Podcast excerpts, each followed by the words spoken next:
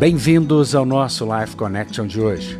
Will Rogers escreve: Metade de nossa vida é gasta tentando encontrar alguma coisa para fazer com o tempo que corremos a vida toda para economizar. O tempo é algo precioso. Você pode fazer muitas coisas, mas existe algo que não volta nunca: o tempo que passou. Portanto, nesse início de ano é importante que você pense numa coisa: que você gaste bem o seu tempo, que você planeje e execute.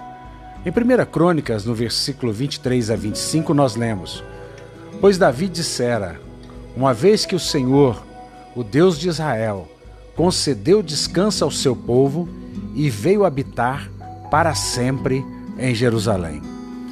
Que nós possamos entrar no descanso, o descanso que a Bíblia fala para nós é o descanso chamado Shabat na Bíblia. E Jesus é o nosso Shabat.